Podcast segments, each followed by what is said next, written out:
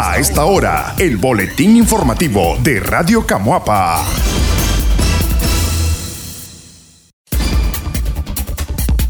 Ágil y ordenada, así avanza la vacunación a embarazadas, lactantes y porperas en Nicaragua. Tomado de Voz TV. Este miércoles inició la jornada de vacunación a las embarazadas, lactantes y mujeres que acaban de dar a luz en Nicaragua. El proceso comenzó en los departamentos de Carazo y Managua. En el caso de la capital, las mujeres que asistieron al puesto de vacunación en el Hospital Berta Calderón manifestaron que se ha venido desarrollando de forma ordenada, a diferencia de las jornadas anteriores. Esta vez no se observaron largas filas.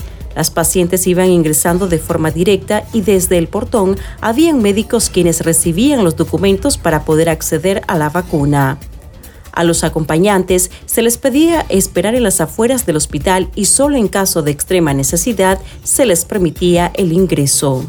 La ciudadana Yurivet Obando ingresó al hospital a eso de las 5 y 30 de la mañana, pero la atención comenzó hasta las 6 y 30. Dos horas después, a las 8 y 30, Obando se aplicó la primera dosis de la vacuna contra el coronavirus. Es importante porque varias embarazadas han sido intubadas por la COVID-19 y fallecen. Hay que seguirnos cuidando porque en nuestro caso son dos vidas en juego, manifestó. A este grupo de la población se le está aplicando la primera dosis de las vacunas Pfizer que prestó recientemente el gobierno de Honduras a Nicaragua y no con la donación proveniente del mecanismo COVAX, como había dicho en un primer momento las autoridades nacionales. Boletín informativo. ¿Por qué están cerrando escuelas en Costa Rica? En Costa Rica, el país con el mejor sistema educativo de Centroamérica, se están cerrando escuelas, en promedio nueve centros de educación primaria al año en lo que va de la década. No es, sin embargo, por falta de profesores ni de recursos. Lo que les falta cada vez más a colegios ticos son alumnos. Efectivamente, en los últimos 10 años, el presupuesto del Ministerio de Educación Pública de Costa Rica se duplicó y actualmente equivale al 7,4% del PIB.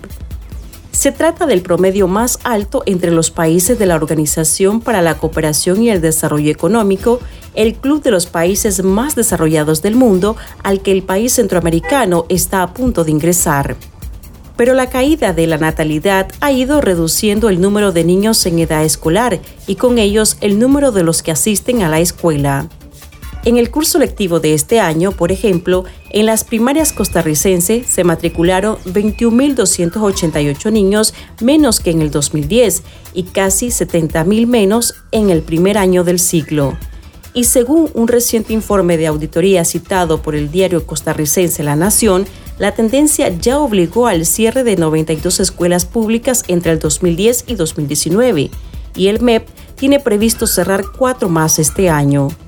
Otros 30 centros educativos públicos tienen un único estudiante y 616 escuelas tienen menos de 10 alumnos. El boletín informativo. Legitimidad de las elecciones en Nicaragua está en el limbo.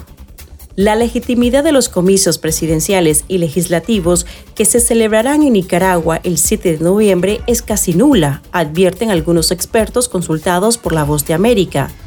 Señalan incluso que falta presión de la comunidad internacional para que tengan lugar comicios que cumplan con los valores democráticos con el presidente Daniel Ortega que busca una nueva reelección junto a su esposa, la vicepresidenta Rosario Murillo, y con una oposición prácticamente anulada de facto, el proceso no es más que un teatro, a juicio del eurodiputado Ramón Bausa, quien sugiere incrementar las medidas contra el mandatario para encaminar al país por la senda democrática.